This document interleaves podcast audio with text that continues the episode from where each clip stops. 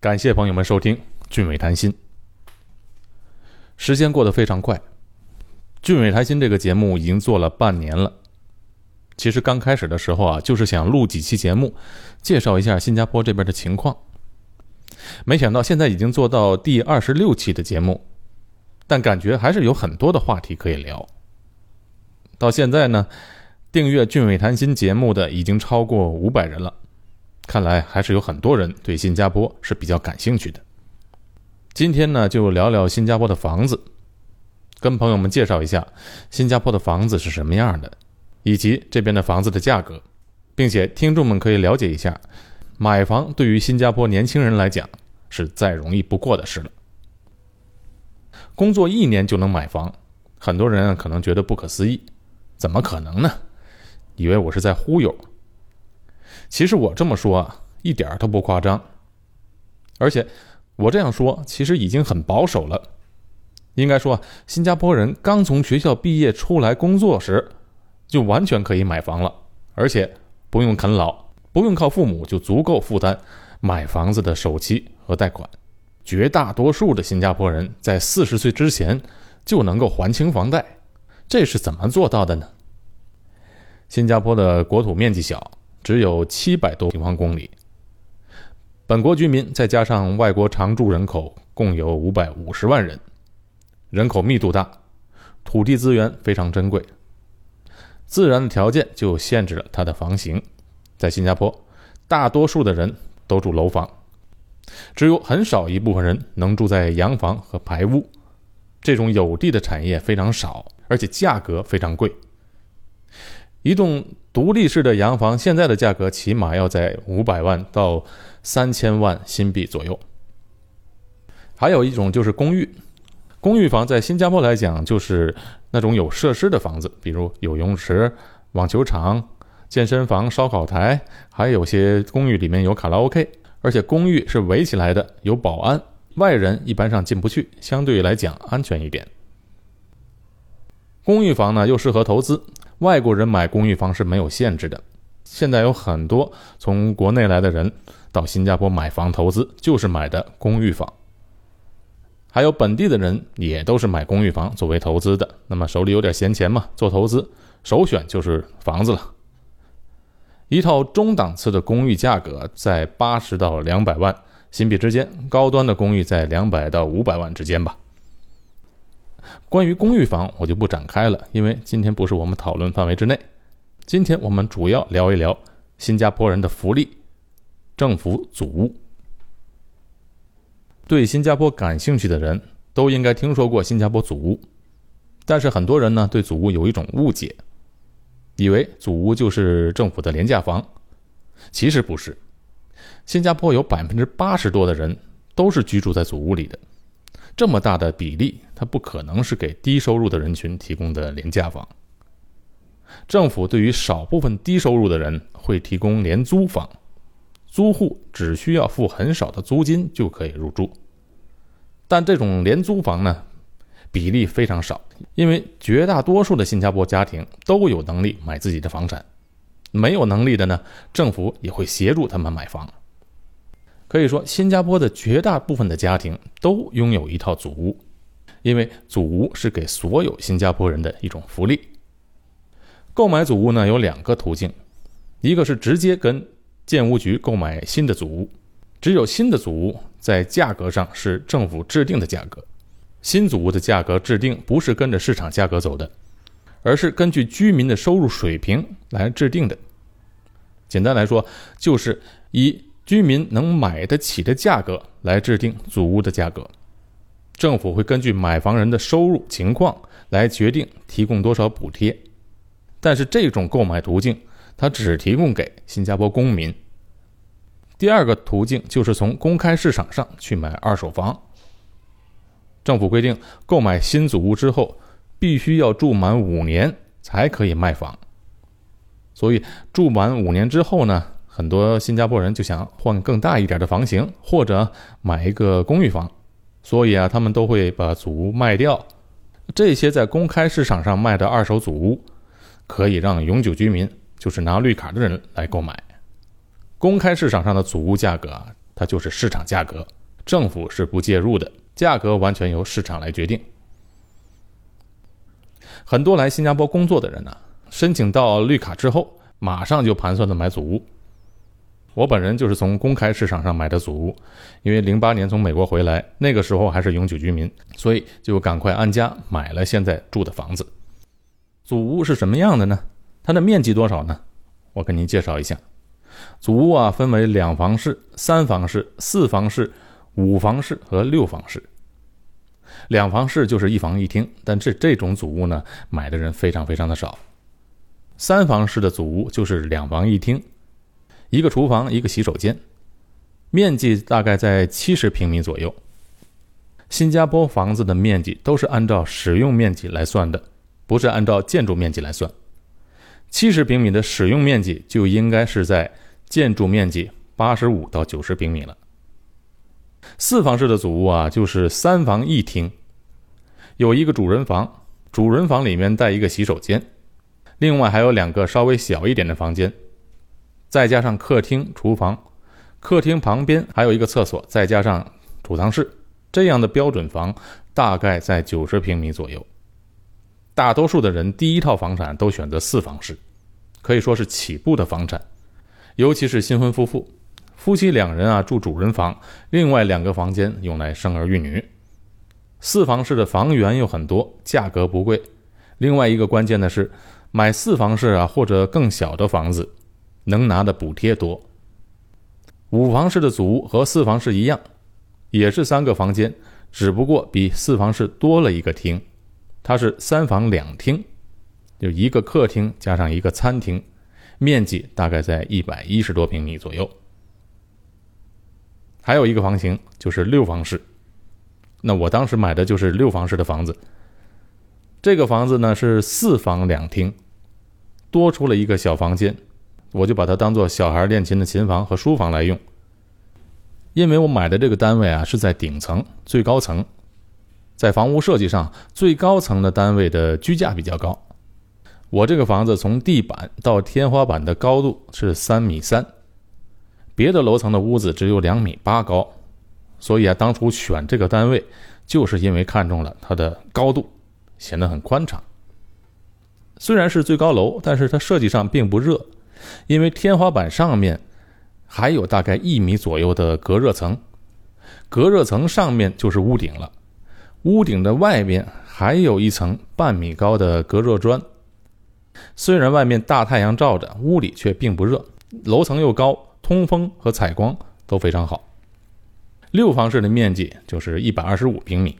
新加坡的祖屋交房的时候都是做了一些简单的装修，好像我三个房间里的衣柜都是从地板到天花板的内置式的衣柜，两个厕所都铺好了瓷砖，那么盥洗石啊、淋浴等等设备都齐全，整个屋子的地板都是铺的瓷砖。主人房和客厅都是落地窗，另外三个房间都是普通的窗户。厨房里面的灶台和家具都是装好了的。对于这个厨房的设计啊，我还是比较喜欢的，很大，大概有普通祖屋厨房的一点五倍大吧，可以摆上桌子，坐八个人在里面吃饭，还都绰绰有余。我以前的节目曾经提到过，新加坡为了环保是不能装抽油烟机的，只能用那种在屋里封闭式的抽油烟机，就不能把油烟排到户外。整个屋子算不上精装修，但是该有的都有了。这就是祖屋啊交房时的基本的装修。在这个基础上，每家人可以按照自己的喜好再进一步的装修。对了，每个祖屋单位里面都有一个防空壕，就在我厨房旁边靠近大门口的地方。整个防空壕里面都是钢板铸成的，墙壁上想钉个钉子都钉不进去。防空壕的门也是钢板门。有两个防火的通气孔，还有紧急无线电、电话插头。据说，就算飞机轰炸把整个楼都炸平了，这个防空壕它也不会倒。哎，新加坡的忧患意识还是很强的。当初制定祖屋政策时啊，就把这个全民防卫的概念融入到了住房设计当中。不过现在看起来，这个设计就有点不合时宜了。那今后建的新祖屋好像就会取消防洪壕的设计，就把它当做一个普通的储藏室来设计了。其实现在所有住在祖屋里的人，也都是把这个防空壕当成储藏室来用。我住的这一层楼一共有六个单位，四个六房式，两个五房式的单位，每个单位之间都有一段距离。从我家走出来到电梯，大概有个二十到三十米的距离。因为这边没有冬天，不用考虑保暖的问题，所以走廊上都是开放式的，通风条件好，而且能看得到户外的风景。新加坡的绿化做得不错，从高远眺还是挺赏心悦目的。走廊上每两个单位之间呢，就会有一个宽敞的空间，平时可以种种花、种种草，采光不错。再加上下雨的时候，这雨水都能接得着，所以这花草啊长得也非常好。整个祖屋在设计上都是无障碍的设计，就是坐着轮椅出来进去的，到一楼花园或者到底层的停车场都是没有台阶的，可以直接把轮椅推出去。我家楼下有一个篮球场、儿童游乐场、羽毛球场、烧烤台等等的设施，这些设施都是每隔两三个祖屋必须要有的设施。交通呢，新加坡规定，无论住在哪里，从家里走出来十分钟的距离。必须要有一个公共汽车站，而且从家里走到汽车上，一路上按照规定必须要装上遮雨的棚顶的，所以下雨天出门呢不用担心没带雨伞。那祖屋房价多少呢？我这个房子是两千零九年买的，是在公开市场买的，就是市场价格。当时买的价格是四十七万新币，现在差不多能卖到七十万。合人民币是三百五十万。按照面积来算，一百二十五平米的使用面积大概就是建筑面积一百四十多平米吧。就算一百四十平米，以现在的价格来算，每平米是两万五千人民币，比北京的房子还要便宜。而且这套房子如果我出租出去啊，能租到现在的价格，能租到每月两千五到两千八左右，合人民币。一万三千块钱吧，所以从回报率来看还是挺高的。比较起来，北京的房子比新加坡的要贵，但是比较北京和新加坡普通人的收入水平来看，那显然在新加坡生活在住房问题上的压力要比北京小得多。这个价格还是公开市场的价格，如果是新加坡人买新祖屋的价格，你可能会吓一跳。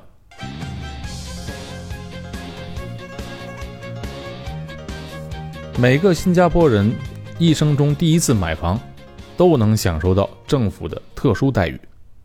特殊待遇有什么呢？第一，房价非常便宜；第二，提供买房补助，就是啊，给你钱买房。房价便宜到什么程度呢？我这刚刚查的建屋局的价格，三房式，也就是两房一厅、七十平米的房子，卖十六万新币。八十万人民币，这是什么概念呢？就好像我跟您说啊，在北京三环内有一套新房，七十平米，卖十六万人民币，这个概念。为什么拿三环做比较呢？因为新加坡的祖屋都建在非常好的地点，各个地铁站的旁边，市区的商业街旁，好像圣淘沙的对面，东海岸这些地皮特别贵的地方都有祖屋。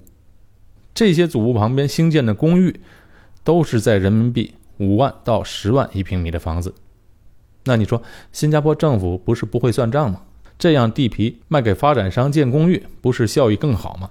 哎，不，新加坡就是要把祖屋建在交通最方便、最有价值的地方。祖屋分布在新加坡的各个区域，那些能卖到高价钱的公寓啊，它不一定比祖屋的地点好。十六万新币是两房一厅的房子，这个房子呢，一般经济条件比较差的才去购买。最受欢迎的房型是三房一厅、九十平米的四房式祖屋，价格是二十六万多。为了好算账，我们就把它当做三十万。三十万新币的房子，因为是政府祖屋，新加坡的建屋局可以为新加坡公民提供贷款百分之九十。也就是说，年轻人只需要付现金三万块就能买下四房式的祖屋。那新加坡的年轻人薪水是多少呢？大学毕业生的起薪二零一六年的平均数是三千三百新币，和一万五千人民币。这只是起薪。理工学院的毕业生的平均起薪为两千一百新币。我们啊不按照大学生的薪水来算，我们就来算普普通通的一对新加坡的年轻人，我们全且就叫他小新，看看他们是怎么买房的。小新夫妇刚刚工作一年，要买房结婚。